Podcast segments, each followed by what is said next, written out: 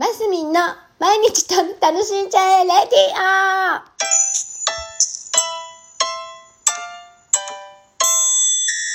オおはようございます。2022年6月14日火曜日、マスミンです。はい、えーと、レモンと、イチゴと、リンゴが好きです。えーそれは柄で、柄ですね。あの、モチーフっていう表現で合ってんのかな。あの、デザインで、レモンの絵がいっぱい描いてあるのとか、いちごの絵がいっぱい描いてあるのとか、りんごの絵がいっぱい描いてあったり、まあワンポイントでそういうのがついてたりするのも、なぜか好きなんですね。でもきっと私だけではないと。だって今この頃、すっごいレモン柄のグッズのコーナーとか、いちご柄のグッズのコーナーとか、りんごの柄のグッズのコーナーとかありますもんね。あの辺に、あの、吸い寄せられるタイプの一人です。皆さんはいかがですか？で、今に始まったことじゃなくって、なんかね、もう若い時からなんです。で、17歳くらいの時にも、あの、ちょっとこう、えーっとね、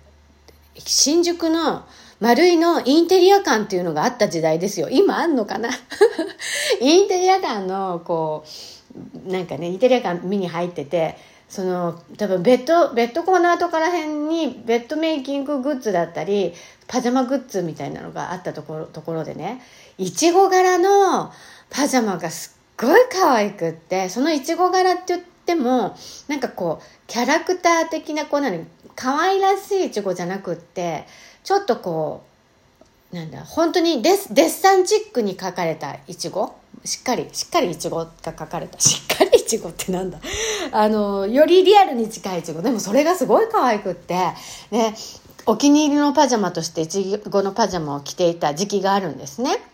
で、その他にも、その同じ頃ですよ。えっ、と、堀越高校に通ってて、芸能コースでね、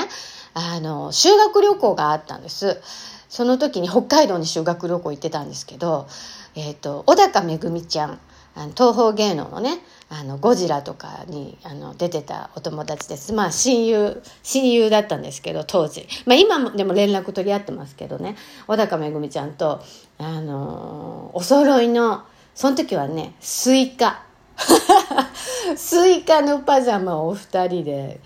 あの着てあの行ってたんです。でしょ？であとパッと思いつくのは出てこないんですけど子育て中ですよ。子育て中も、えー、と子供たちのあ何保育園とかに持っていくベ布団？なんだ？お昼寝布団か。お昼の布団のカバーとか、私本当にミシンとか苦手なのに、その子供たちの布団カバーだけは頑張って縫ったのね。あれは直線だからできたんだけど、今一生懸命ね、練習してるけど、当時にしてみたらもう本当に、もう嫌だとか思いながら、でも可愛いので寝てほしいという思いでね、一生懸命ミシン作ったっていうのも、水色に、いちご柄でしたね。水色の、のなんだかな、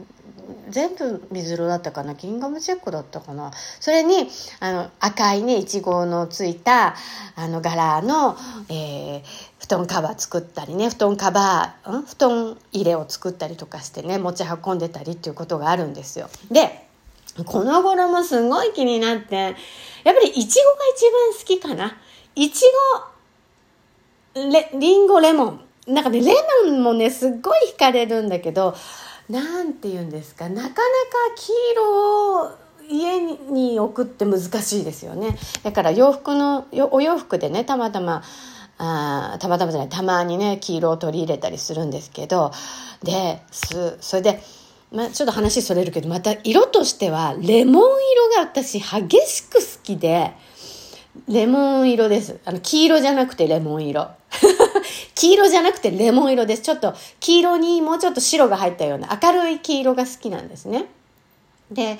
あのー当時若い時に衣装作ってもらう時にも、レモン色の衣装が着たいって言って、レモン色の入った衣装を作ってもらったりしたことがあります。でも、そその時もね、レモン色って言って、あ、でもレモン色だったな。こう袖のとことかレモン色にしてもらったりしてたんですでねこの頃ねまたねいちご柄とかねレモン柄とかね